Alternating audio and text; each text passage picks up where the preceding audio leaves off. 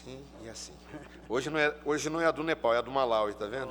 É. A gente está variando. A gente está falando que cada ano a, a gente está ficando mais paramentado na conferência missionária. Percebi que alguns irmãos da igreja também ah, têm usado essa oportunidade para expressar, até mesmo por meio de vestimentas, ah, como fizemos ontem na, na Feira das Nações, o apreço que temos pelo grande amor de Deus pelas nações. Ah, isso é belíssimo, meus irmãos. E reverendo João Petrecelli, desde sexta-feira, tem sido preletor da nossa quinta conferência missionária. Ele é pastor presbiteriano ah, e é um dos missionários. Ele ah, e sua esposa Tânia. Tânia, fique de pé mais uma vez, se possível. É uma forma dos irmãos conhecerem. A Tânia é a esposa do reverendo João. E eles são um dos missionários que a nossa igreja tem se envolvido diretamente no apoio, no sustento, no envolvimento com a obra.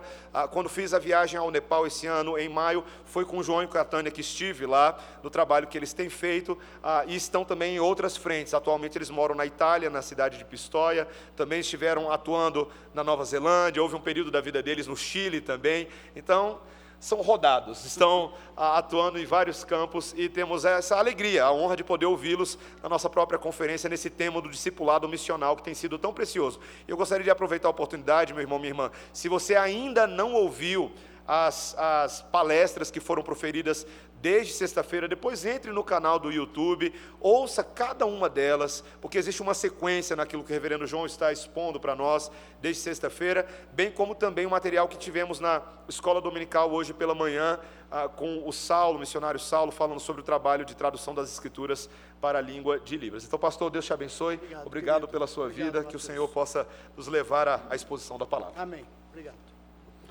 Boa noite, irmãos. Graça e paz da parte de Cristo, nosso Senhor. Amém? Nós é, terminaremos hoje, né? Esse momento, essa exposição a respeito do tema do discipulado missional. E, mas antes eu quero, é, uma vez mais, agradecer à Igreja Presbiteriana Redenção, ao Ministério de Missões, é o, como é a mesma sigla? É SME, né? Serviço de Missões e Evangelização, por todo o apoio, por todo o investimento que vocês têm feito na nossa vida, no nosso ministério. Nós somos imensamente gratos a Deus pela vida dessa igreja. Muito obrigado, irmãos. Nós estávamos contando nos dedos os dias para chegar a esse momento e conhecer a Igreja Presbiteriana Redenção. Nós já havíamos tido contatos né, virtuais, mas agora presencialmente. E eu confesso que eu estou apaixonado por essa igreja, pastor. Que igreja carinhosa, amorosa, uma igreja viva, aí que pulsa o amor de Cristo, o Evangelho, né?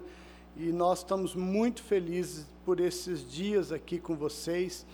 Quero agradecer o Paulo e a Rosana pela hospedagem top 10, né? Coisa assim. Se vocês quiserem passar bem, vão lá para casa deles, sabe? Eles não sabem o que, o que fazer para nos tratar bem e agradar. Então, muito obrigado, irmãos. Nós construímos uma amizade que né, parece que a gente já se conhece há, há 20 anos, 30 anos, né?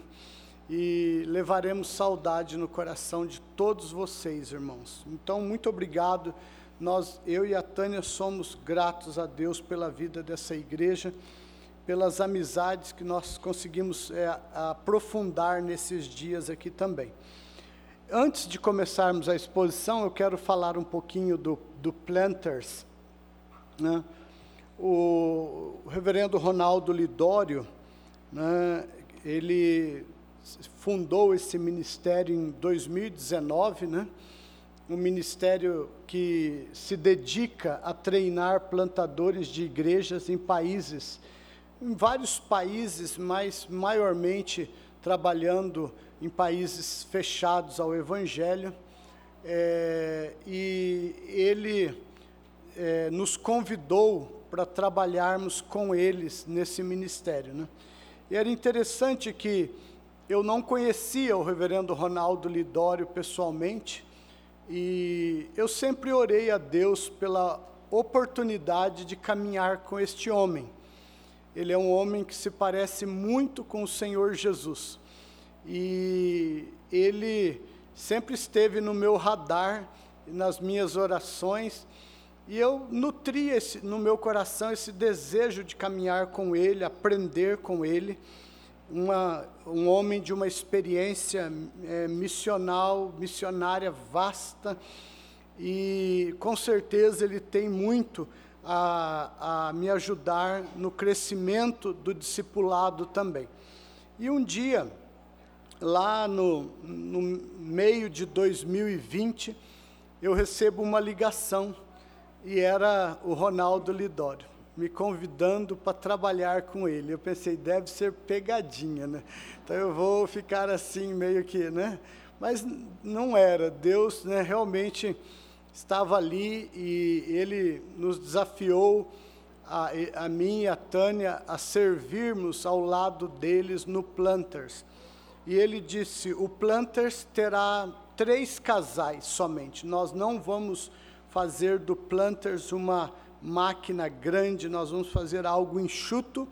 Eu e Rosana, Márcio e Isaura, você e Tânia. Nós queremos desafiá-los a trabalhar conosco e nos ajudar. E o Planters tem crescido muito. Hoje nós temos pedidos de treinamento para plantadores de igrejas em 37 países, né? algo difícil até mesmo para nós atendermos, mas nós estamos trabalhando, né? Por favor, é, para treinar é, plantadores para é, países nisso que nós chamamos da janela 1040 ou 1050.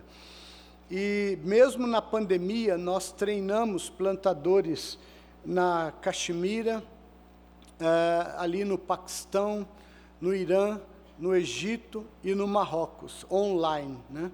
E o desafio agora é irmos até esses países, porque os plantadores querem a gente lá, querem abraçar, querem é, rir, chorar, orar, compartilhar. Então, nós temos grandes desafios para esse ano, viagens né, já é, planejadas para atendermos esses irmãos, não mais online, mas pessoalmente. Então, orem por isso, orem por recursos, porque todas essas viagens né, têm custos e nós precisamos da providência de Deus também nisso, ok? Vamos lá?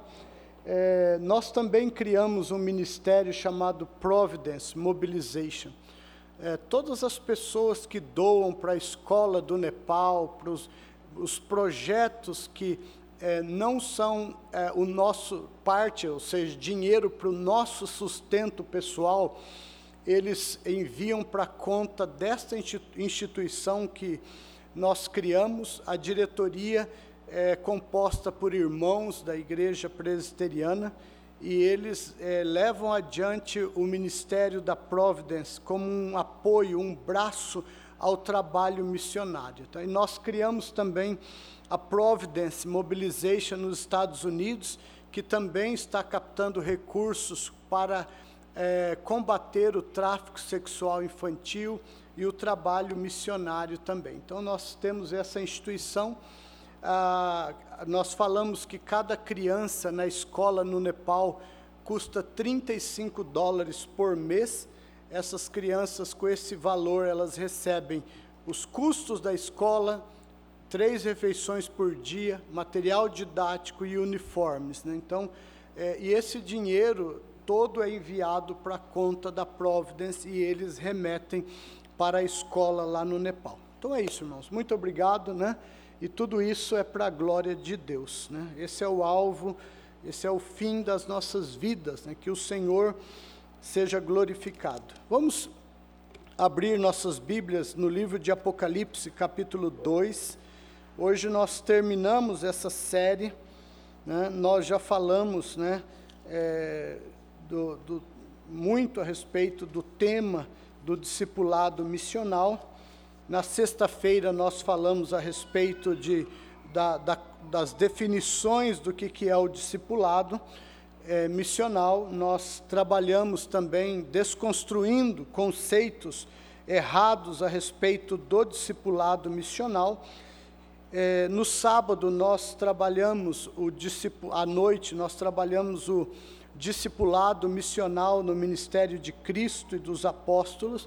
Hoje pela manhã nós trabalhamos né, a, o discipulado como um processo e as suas etapas, e hoje nós vamos é, terminar é, vendo o que acontece com uma igreja que ela é, abandona a, a missão de fazer discípulos para Cristo. Então, abramos nossas Bíblias em Apocalipse capítulo 2, de 1 a 7, e leiamos o texto da Escritura. Diz assim: ao anjo da igreja em Éfeso, escreve: Estas coisas diz aquele que conserva na mão direita sete estrelas e que anda no meio dos sete candeeiros de ouro. Conheço as tuas obras, tanto o teu labor como a tua perseverança, e que não podes suportar homens maus, e que pusestes à prova os que a si mesmos se declaram apóstolos e não são, e os achaste mentirosos e tens perseverança, e suportastes provas por causa do meu nome, e não te deixaste esmorecer. Tenho, porém, contra ti que abandonaste o teu primeiro amor. Lembra-te, pois, de onde caíste, arrepende-te e volta à prática das primeiras obras. E se não, venho a ti e moverei do seu lugar o teu candeeiro, caso não te arrependas. Tens, contudo, a teu favor que odeias as obras dos nicolaítas, as quais eu também odeio. Quem tem ouvidos, ouça o que o Espírito diz às igrejas. Ao vencedor dar-lhe-ei dar que se alimente da árvore da vida que se encontra no paraíso de Deus. Senhor, necessitamos da tua graça necessitamos da obra do Espírito Santo sobre nós nesse momento, do Mestre das Escrituras, aquele que nos ensina, aquele que nos faria relembrar todas as coisas conforme o Senhor prometeu. Que o Senhor envie luz através dele, que o Senhor envie é, fidelidade através dele, que nós possamos compreender a tua palavra de forma fiel e que a tua palavra fiel alimente, exorte, edifique as nossas vidas nessa noite. Oramos humildemente, rogando esse auxílio em nome do teu filho Jesus, Pai. Amém. Eu tenho, eu escrevi esse material que eu chamei a teologia, o resgate da teologia bíblica do discipulado é, muito do que nós é, conversamos ou, nesse, nesse, fim de semana está aqui. Né, se alguém tiver interesse de, de ler o material, conhecê-lo, é, o arquivo é, digital está à disposição de quem quiser assim acessar o material e, e ler e quem sabe dar suas contribuições para que nós possamos melhorar esse material para ele servir a igreja de Cristo ao redor do mundo, ok? Então, é, está aí à, à disposição de vocês. Quero convidá-los aqui, mantenham suas Bíblias abertas. E nós vamos caminhar um pouco nesse texto a respeito do abandono da missão de fazer discípulos. Talvez você já tenha escutado mensagens a respeito do que é, o Senhor, através de João, quis dizer com essa exortação: Tenho, porém, contra ti que abandonaste o teu primeiro amor. Talvez você já tenha escutado que o abandono do primeiro amor é, seja aquele esfriamento da fé, das convicções, da paixão que um novo convertido tem, que logo após aí uns meses ou anos depois da sua conversão, todo aquele amor, todo aquele fervor começa a desvanecer.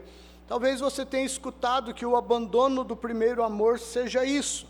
Ou talvez você tenha escutado que o abandono do primeiro amor seja o abandono pela vida devocional, por aquela alegria de ler, de se alimentar da palavra, de meditar na palavra, de estudar na palavra. É, talvez você tenha ouvido que o abandono do primeiro amor seja o abandono e a alegria, o fervor na vida de oração também.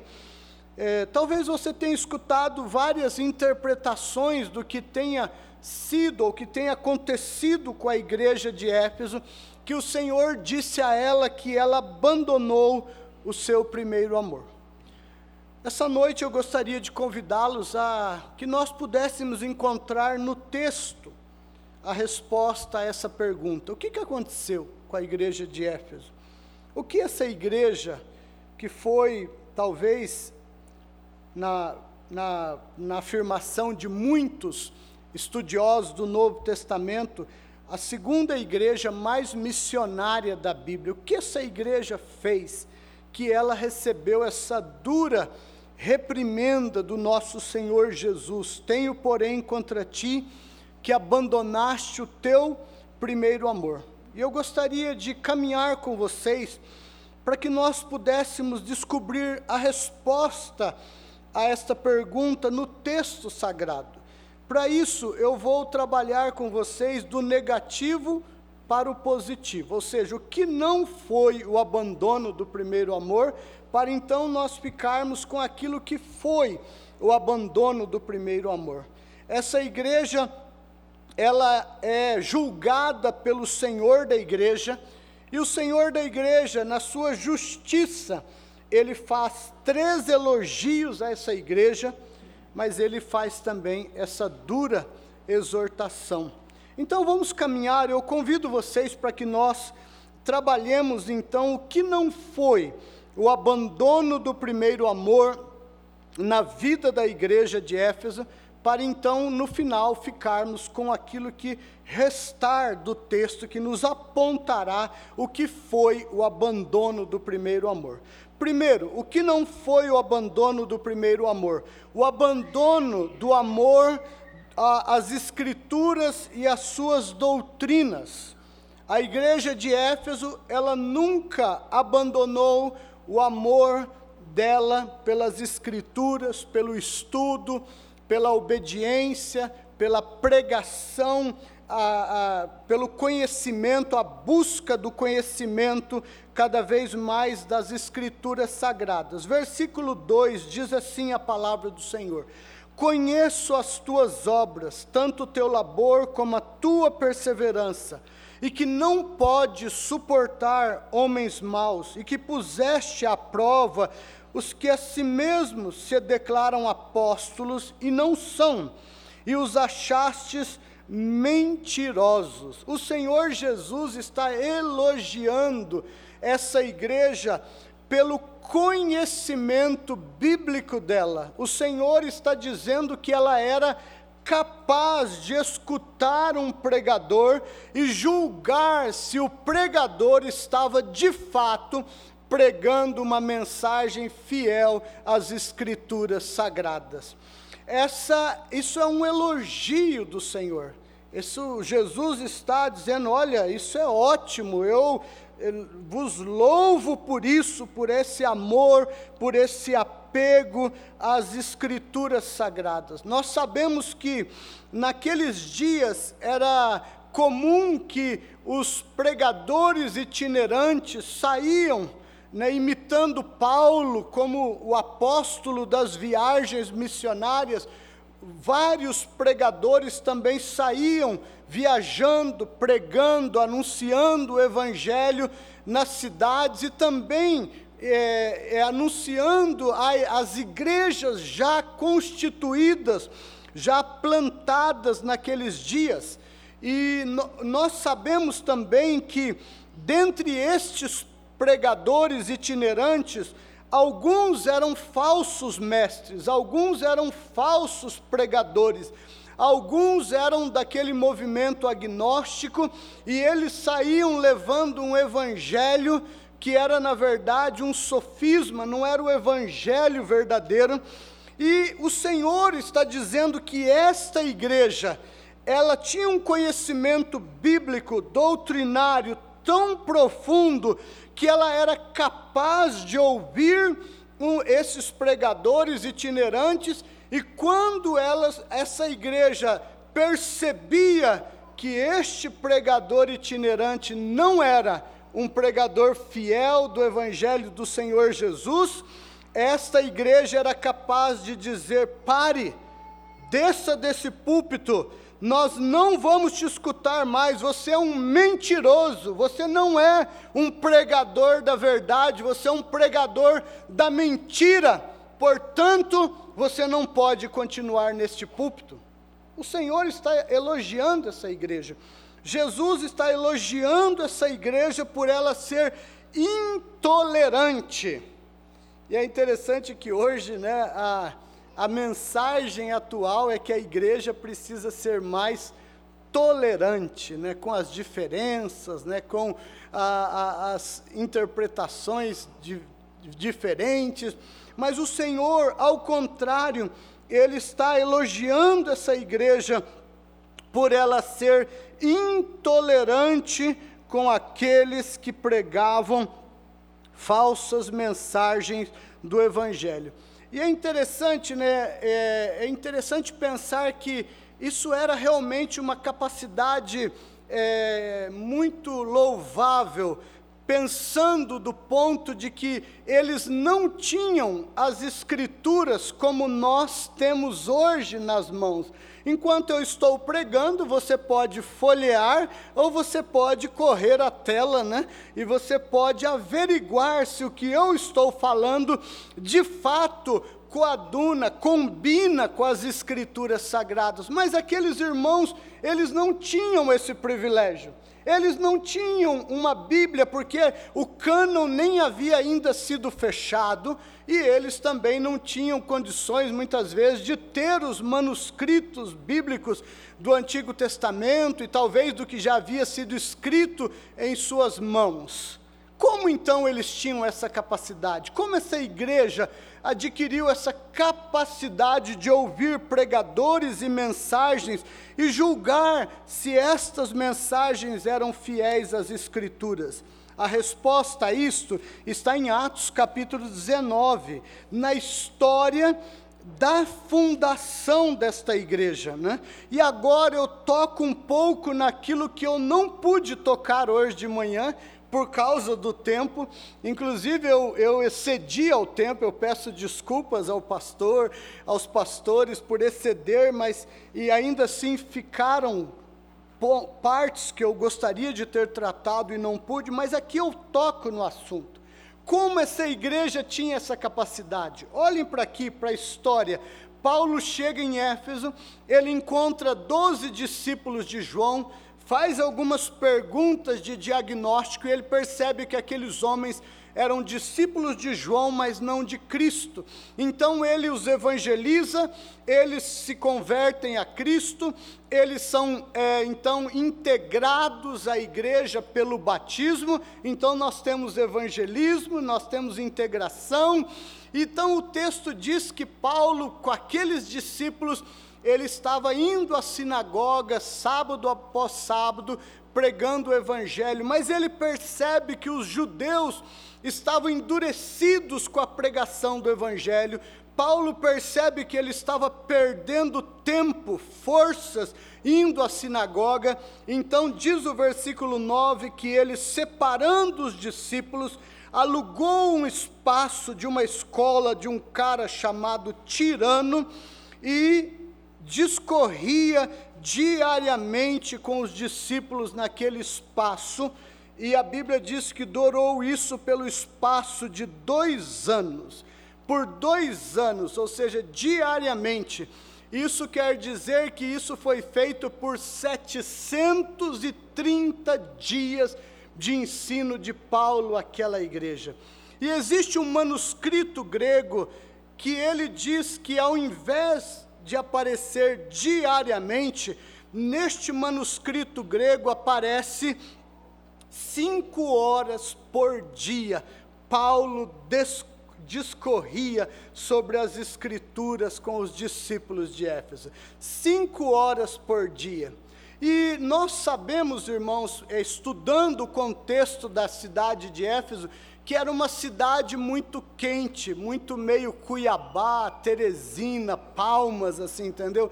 E é costume do Mediterrâneo, isso é costume em quase todo o Mediterrâneo, que as empresas param durante o pico do calor. Esses dias, logo que eu cheguei na Itália, a Tânia falou: vai comprar uma carne para o almoço. Meio-dia eu chego no açougue, o açougue está fechado. E eu falei, mas açougue fechado, meio-dia, né? Aí estava escrito assim: voltaremos às quatro. Eu falei, uau! então, se você precisar de carne antes, se for nesse horário, você não vai. Eles estão fechados, e de fato, esse é um costume de, do Mediterrâneo. Eles param durante o pico do calor, eles começam cedo, vêm até umas 11, param ali e vão, voltam às quatro, e das quatro eles trabalham até às oito da noite. Se o manuscrito está correto e a tradição está também correta, então aqui as coisas se encaixam. Possivelmente Paulo falou assim para os discípulos: olha, ao invés de vocês irem para casa, comer, dormir aquela siesta e engordar, porque comer e, e dormir fatalmente engorda, então venham para a escola de, do tirano e nós vamos aproveitar esse tempo e eu vou dar um curso de teologia bíblica para vocês. Aí se começou 11, então ó, 12, 13, 14, 15, 16. Cinco horas por dia. O manuscrito tem grande possibilidade de estar correto. Se isso é verdade, irmãos, e nós tivemos isso por 730 dias, 5 vezes 730, quanto dá? Quem aí não matou a aula de matemática? Quanto dá isso, né? Nós temos 3.650 horas de aula de teologia bíblica. Não era com o pastor Mateus, com o pastor Biso, nem com o pastor João, era com Paulo. Fazia toda a diferença, não é verdade? Então aqui nós temos a explicação como que essa igreja conhecia profundamente a palavra e as suas doutrinas, ao ponto de escutar um sermão e ser capaz de julgar se aquela mensagem era bíblica ou não, e se não fosse, é, enfrentar aquele falso pregador, não sendo educada com ele, mas chamando-o de mentiroso. E Jesus está elogiando o amor, o apreço, o apego daquela igreja com as escrituras sagradas, com as suas doutrinas. Jesus está dizendo que isso era louvável na vida daquela igreja. Então, isso não foi o abandono do primeiro amor na vida da igreja de Éfeso. Segundo, que não foi, versículo de número 3, diz assim e tens perseverança e suportastes provas por causa do meu nome, e não te deixaste esmurecer. O que não foi o abandono do primeiro amor na vida da igreja de Éfeso, o abandono do compromisso com o nome de Cristo. Nós sabemos que Éfeso era uma cidade difícil para cristãos viverem nela. Ela era considerada uma cópia uma mini Roma. Éfeso buscava imitar Roma em tudo. E em Éfeso a idolatria era algo extremamente forte e ela estava atrelada ao comércio, a, a, ao dinheiro, a, a, vários aspectos da vida daquela igreja, daquela sociedade. E viver ali brilhar a luz de Cristo, anunciar Cristo e sustentar o testemunho em Cristo não era fácil. Os cristãos eram constantemente tentados e desafiados a irem ao templo da deusa Diana, o grande templo da deusa Diana, uma das sete maravilhas arquitetônicas do mundo antigo, Ali naquele templo havia o sacrifício a essa deusa, cultos eram é, oferecidos a ela, e cultos ali eram oferecidos por sacerdotisas, e muitas vezes eram cultos com a, ações sexuais no meio desse culto também. E esses cristãos muitas vezes eram é, desafiados a, a irem, fazerem parte, mas eles, por amor a Cristo, negavam e pagavam um preço caro por causa disso. Outro culto em Éfeso era o culto ao imperador. Ali havia a estátua do imperador e os cristãos eram chamados, desafiados a queimarem incenso a César e declarar que César era senhor da vida deles. Mas eles se negavam, porque eles só tinham um Senhor, e o Senhor era Cristo, e eles, por causa de negarem culto ao imperador, nós entendemos que eles pagaram um preço caro, eles perderam empregos, perderam direitos de comprar e vender, de comercializar, e muitas vezes pagaram um preço caro. E o Senhor sabia disso. E o Senhor está elogiando essa igreja, o Senhor está dizendo: vocês são perseverantes, vocês têm suportado provas por causa do meu nome e não te deixaste esmurecer. Portanto, essa igreja era uma igreja que amava Cristo e sustentava o testemunho de que eles eram servos, discípulos de Cristo, no meio dessa sociedade pagã, idólatra, dessa sociedade que é, oprimia os cristãos que ali viviam e eles fizeram isso e eles não negaram o nome de Cristo, eles não negaram o testemunho de Cristo em meio àquelas provas e dificuldades. Então essa igreja, ela é elogiada por ser uma igreja que conhecia profundamente as escrituras, as suas doutrinas e era capaz de ser intolerante com falsos pregadores, e essa igreja é elogiada por ela ser uma igreja comprometida com o nome de Cristo, com a fé em Cristo, mesmo debaixo de provas e tribulações. Terceira virtude dessa igreja, que não foi o abandono do primeiro amor, versículo 6. Tens, contudo, a teu favor que odeias as obras dos nicolaítas, as quais eu também odeio. Aqui nós temos muita dificuldade histórica de precisar quem eram os nicolaítas e o que eles acreditavam. Nenhum historiador é, do Novo Testamento ou comentaristas, eles conseguem, é, consegue precisar dizer era isso que era esse grupo, era isso que eles acreditavam. Mas o Senhor está fazendo um elogio para essa igreja. O Senhor está dizendo que eles odiavam as obras dos nicolaítas. E o Senhor está dizendo, as quais eu também odeio. Nossa, essa carta, ela é uma carta descontextualizada dos dias atuais, não é verdade? Intolerância, ódio, né? Quanta coisa aqui que o mundo pós-moderno não quer se sequer escutar sobre, mas o nosso Senhor está elogiando essa igreja por ser intolerante com a heresia e por odiar obras sujas.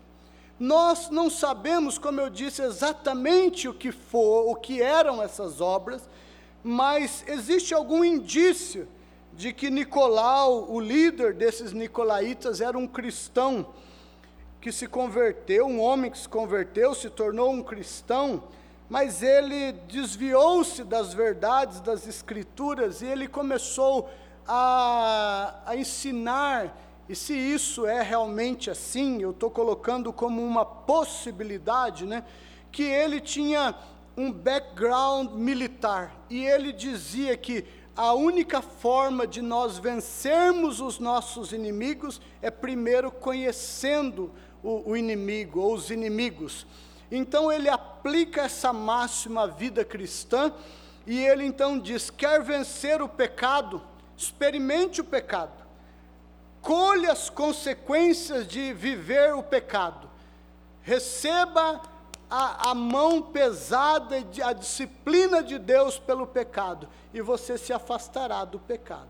Se isso é verdade, isso não é uma proposta boa, considerando que nós estamos falando com pessoas caídas, pessoas depravadas e que nós né, não podemos caminhar para esse lado. Se essas obras dos nicolaítas, que Jesus as odiavam, eram obras impuras, sujas, pecaminosas, e a igreja odiava essas propostas e essas obras, então essa igreja era uma igreja que amava uma vida de santidade, que buscava, que desejava uma vida de santidade.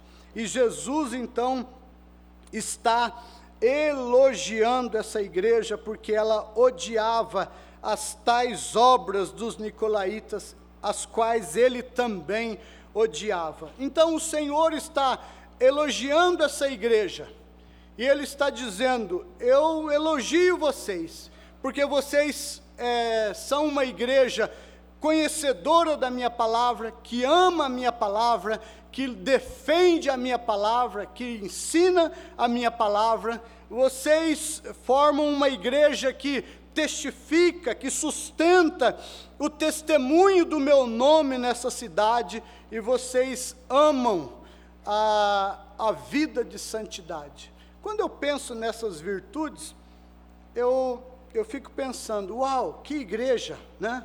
Eu gostaria de ser pastor dessa igreja. Né? Quantas virtudes boas, quanta coisa positiva na vida dessa igreja, né? E eu estou realmente, quando eu penso nisso, eu falo, é a igreja dos sonhos para um pastor, para um líder. Mas irmãos, essa igreja não está debaixo do julgamento de um homem, de um pastor humano. Essa igreja ela está debaixo do julgamento do único e supremo pastor, aquele que foi descrito no capítulo 1 como aquele que tem olhos como chamas de fogo. E quando ele olha para a sua igreja, ele tem o real resultado, ele tem a real visão da sua igreja, porque com esses olhos, com chamas de fogo, ele penetra as entranhas da realidade de cada um dos membros daquela igreja, e ele a julga em base a esse conhecimento real, profundo, que ele, como único pastor da igreja, tem, e ele está reprovando essa igreja ele está dizendo: é louvável isso, mas eu tenho, porém, contra ti que abandonaste o teu primeiro amor. Então o que foi? O que resta? Versículo 5 vai responder para nós. Lembra-te, pois, quando alguém fala assim com a gente, é porque a gente já sabe do que, que ele está falando, não é verdade? Quando o, teu, o pai e a mãe falavam assim com ele, você sabe por que você vai apanhar, você sabe por que, né? da onde vai vir, a, por que virá a correção. Então, o Senhor está olhando para essa igreja e está dizendo, lembra-te, vocês sabem o que vocês fizeram, lembra-te, pois, de onde caíste, vocês caíram, havia algo em vocês que vocês caíram daquilo, de fazer aquilo. E aí ele vai nos mostrar que de fato era algo que eles faziam, quando ele diz assim: arrepende-te e volta à prática das primeiras obras. Arrepende-te, essa é a palavra. O Senhor está olhando para aquela igreja, o Senhor está falando com ela, e aqui, igreja, não, não entenda que eu estou me referindo à instituição Igreja Presbiteriana Redenção como personalidade jurídica, mas eu estou falando da igreja composta por cada um que aqui é membro dessa igreja.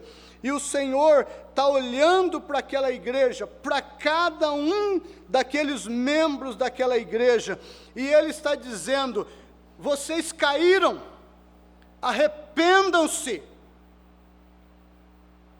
Mas o arrependimento é sempre precedido por uma mudança de postura.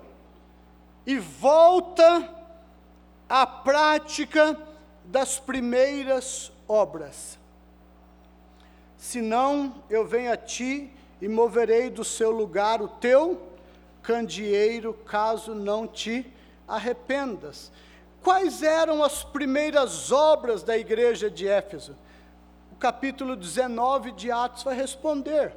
Lembra, nós acabamos de ver que essa igreja foi treinada, foram dois anos diariamente, cinco horas por dia, para que essa igreja fosse uma igreja com conhecimento sólido, profundo das Escrituras e das suas doutrinas.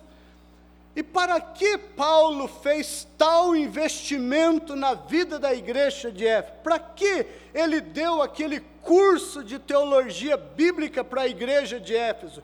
Para que eles se tornassem cristãos teólogos cheios de conhecimento e depois da aula eles fossem para as redes sociais para humilhar arminianos?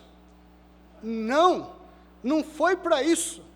Ele treinou, ele capacitou aqueles homens e mulheres nas escrituras, na palavra, e ele vai dizer, o texto vai dizer, Lucas vai registrar que ele fez isso, olha, durou isto pelo espaço de dois anos. Para quê?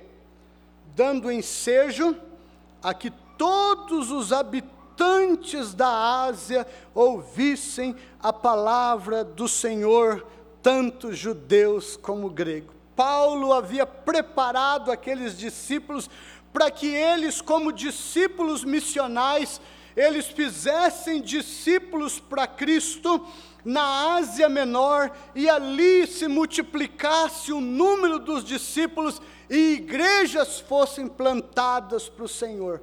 E nós sabemos que a igreja de Éfeso plantou as demais igrejas que estão aqui recebendo uma carta do Senhor, plantou Esmirna, Pérgamo, Tiatira, Sardes, Filadélfia, Laodiceia.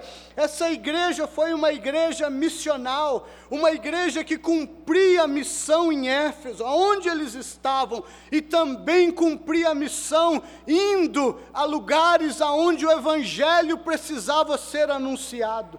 Essa igreja havia sido treinada para isso. Então nós temos evangelismo, nós temos integração, nós temos ensino doutrinário profundo e nós temos a missão. Eles tinham que ir, anunciar, proclamar.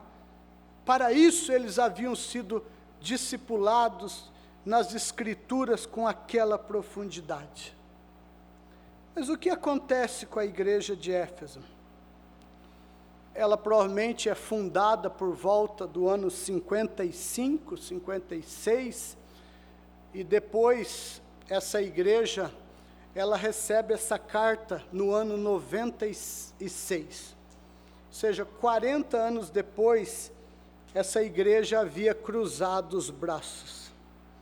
Essa igreja já estava pensando assim: 40 anos de serviço, nós já fizemos bastante nós fomos pioneiros aqui, nós já estamos cansados, nós já estamos, é, talvez alguns envelhecidos, eu acho que nós estamos precisando de aposentadoria.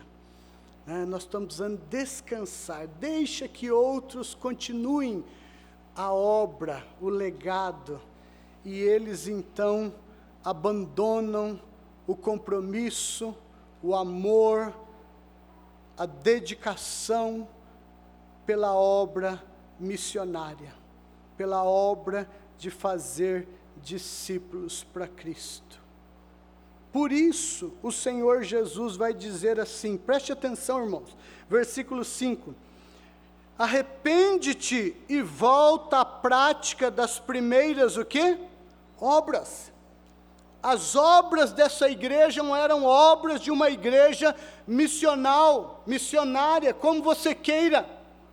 Essa igreja é uma igreja que havia brilhado a luz do Evangelho em, na Ásia Menor. Ela havia feito discípulos, ela havia enviado discípulos, ela estava brilhando aonde ela estava e ela estava enviando tochas de luz para que eles pudessem ir, mudarem-se para outras cidades, se estabelecerem lá e a partir do, do, da vida deles ali naquela sociedade, fazerem novos discípulos para Cristo e, naturalmente, a multiplicação de discípulos gera novas igrejas. Nós não somos chamados de fato a plantarmos igrejas, nós somos chamados a plantarmos o Evangelho.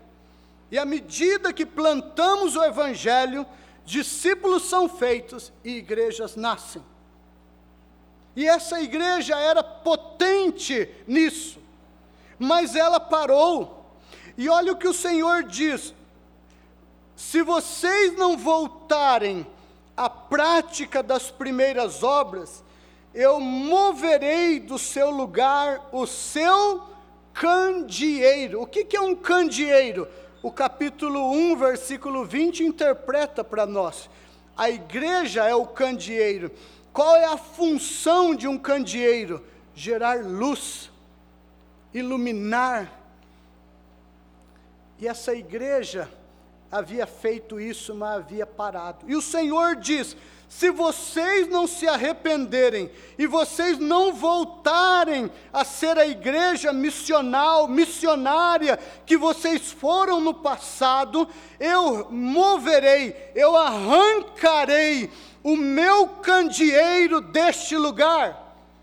Se esse candeeiro já não cumpre a função, que é brilhar a luz do meu evangelho, eu não preciso deste candeeiro nessa cidade.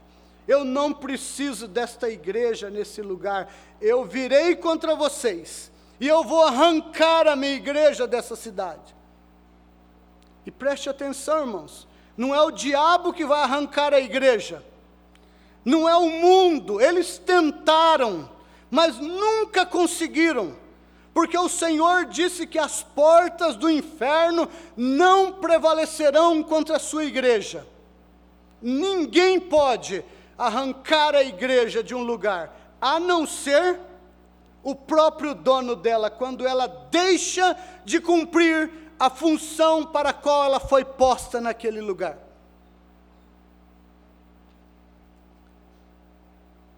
E vocês acham que Jesus é como nós?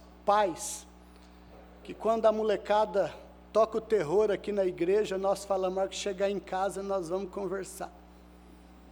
Mas aí eles são malandros, eles dormem no banco de trás durante a viagem da igreja em casa. Aí você olha para aquele anjinho dormindo e fala, não é possível que eu vou ter que acordar para acertar contas com esse camarada, né? Deixa para lá, deixa ele dormir, depois a gente vê isso, e não vê, a gente cai no esquecimento e nada acontece. Você acha que Jesus é como nós? Que ele faz ameaças em vão? Ele não é como nós. Ele, cham, ele advertiu a igreja. Ele deu a exortação e chamou essa igreja ao arrependimento. E a pergunta é: a igreja de Éfeso se arrependeu? Não ela continuou na sua zona de conforto e de comodidade. E o Senhor veio contra ela. E o Senhor arrancou de Éfeso. A igreja foi destruída juntamente com aquela cidade décadas depois. E hoje, na atual Éfeso, 60 quilômetros ao norte desta antiga Éfeso, ali se adora outro Deus, chamado Alá. Isso porque um dia a igreja cansou e parou de testemunhar e testificar de Cristo para fazer novos discípulos para Ele. Entrou numa zona de conforto e comodidade.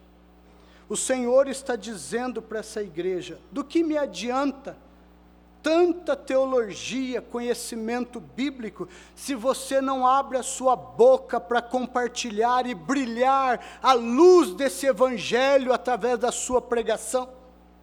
Do que me adianta não negar o meu nome, confessar o meu nome, mas não abrir a boca para levar a minha luz e o meu evangelho? Do que me adianta a tua vida de santidade? Se a tua santidade é uma vitrine vazia, ela não é autoridade que você usa para testemunhar do meu evangelho, de que me adianta isso? Eu quero sim uma igreja que conheça a minha palavra, mas que a pregue que anuncie, que aproveite as oportunidades. Eu quero sim uma igreja que me ame ao ponto de não negar meu nome debaixo de lutas e tribulações, mas eu quero que essa igreja também abra a boca e proclame o meu nome. Eu quero uma igreja de santidade, mas que essa santidade seja usada com autoridade para anunciar a minha palavra porque a fé vem pelo ouvir, ouvir da palavra. E nós somos chamados a anunciar, a sermos seus missionários aonde estamos e levar a luz. E aqueles que Deus pensar daqui irão a outros lugares também brilhar essa luz e fazer novos discípulos para o Senhor. O preço de abandonar a missão é caríssimo. O preço é caríssimo. E toda vez que uma igreja abandona a missão, que uma igreja começa a viver para si mesma, que ela começa a construir seu próprio reino, seu próprio império de poder e glória, para se mostrar como uma grande igreja, e não é uma igreja que ao sair daqui vai para o mundo anunciar o Evangelho, essa igreja um dia se enfrentará com o juízo do Senhor dela, do dono dela. E igrejas estão sendo fechadas e mortas pelo próprio Senhor da igreja. Na Nova Zelândia, dezenas de templos são fechados constantemente, todos os anos naquele país. Esses dias, um tempo atrás, nós fomos em uma cidade de 300 mil habitantes, entramos nos classificados para ver quantos templos evangélicos haviam no, ali para a, a venda. Oito templos evangélicos à venda: presbiterianos, batistas, metodistas e outros. A moda na Nova Zelândia, sabe qual é hoje? Os ricos compram esses templos de arquiteturas belíssimas, remodelam interiormente e passam a morar dentro desses templos, dessas antigas, é, antigos templos que agora se tornaram casas de magnatas. Por quê? Por que igrejas morrem? Porque elas abandonam a missão de fazer discípulos para Cristo. Elas vão e chega um momento que abandonam e elas começam então a curva da morte. E quem mata a igreja é o Senhor. É o Senhor quem mata a igreja. Quando a igreja cessa de brilhar a luz do Evangelho aonde ela foi colocada. Aí nós teremos que enfrentar-nos com Ele, que é terrível. Terrível coisa é cair nas mãos do Deus vivo e poderoso. Porque uma igreja obediente à missão, uma igreja missionária, missional, onde os membros encarnam a responsabilidade, leva adiante isso. É uma igreja que viverá por longos anos, décadas e séculos. Porque ela é obediente ao Senhor. E o Senhor disse: Se vocês fizerem discípulos para mim, eu estarei com vocês. E onde Cristo está, com a sua presença de graça, de amor, de bênção, o que prevalece é vida. Mas onde Cristo é banido, não é anunciado e pregado, ele também não tem por que estar ali com aquela igreja mais. E ele arranca a sua igreja de, de, de muitos lugares, por desobediência. Quando eu olho para esse texto, eu penso: se essa igreja, que conhecia as Escrituras desta forma, mesmo debaixo de tribulação e perseguição, não negava o nome do Senhor e amava uma vida de santidade, recebeu tamanha exortação e juízo, o que será de nós, igreja evangélica, hoje, que somos semi-analfabetos de Bíblia? Por uma mudança de clima, nós já não vamos no culto hoje porque está chovendo, né? Eu estou começando a pressentir que eu vou ter uma dor de cabeça bem lá para o horário do culto, então hoje eu já vou me precaver, vou tomar um paracetamol, ficar em casa, porque eu sei, eu quase certo que essa dor de cabeça vai chegar e não é legal cultuar a Deus com dor de cabeça. Né? Então, negamos nossos compromissos e nosso compromisso com o nome de Cristo por coisas pequenininhas, frívolas. E uma igreja que muitas vezes durante a semana nós estamos mais envolvidos com as obras do mundo, e do diabo do que com as obras de Cristo, a santidade, a glória do Senhor nas nossas vidas. Estamos vivendo, correndo atrás mais do nosso próprio reino do que do reino de Deus. O que será de nós como igreja evangélica? Que temos tropeçado em todas essas coisas se essa igreja recebeu tamanho juízo do Senhor da igreja, o que será de nós? Quando eu penso nisso, eu penso que nós deveríamos fazer como o cego Bartimeu. Bater no peito e dizer: Jesus, filho de Davi, tem misericórdia de mim. Jesus, filho de Davi, tem misericórdia de mim. Que Deus tenha misericórdia de nós, irmãos. Amém? Oremos. Obrigado, Senhor, pela tua palavra. Ela é dura contra nós. Ela nos faz sangrar, mas é para a vida, Senhor o Senhor hoje nos chama ao arrependimento, a voltarmos às práticas das primeiras obras. O Senhor nos chama como discípulos seus a brilhar a luz do teu evangelho no entorno aonde o Senhor nos colocou e sermos missionários do Senhor em Brasília, no Distrito Federal. Tenha misericórdia de nós, Senhor. Dá arrependimento ao nosso coração e nos ajude a voltarmos à prática das primeiras obras. Nos ajude a anunciarmos o Senhor, a aproveitarmos as oportunidades, a brilharmos essa luz, a abrirmos nossas bocas, Senhor, para que o Evangelho seja anunciado aqui. E que o Senhor possa também pinçar alguns dentro dessa igreja e enviá-los, Senhor, para outras nações, para ali serem discípulos que façam novos discípulos para o Senhor. Tenha misericórdia de nós, Pai, e nos ajude a voltarmos ao discipulado bíblico e missional.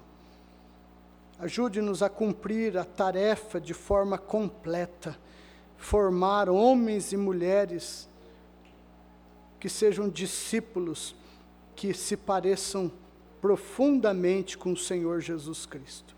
E assim, brilhem a luz do mundo, no mundo, façam novos discípulos e glorifiquem o nome do nosso Pai. Nós oramos, Senhor, humilhados diante do Senhor, pedindo misericórdia sobre as nossas vidas, no nome santo de Jesus, Pai. Amém.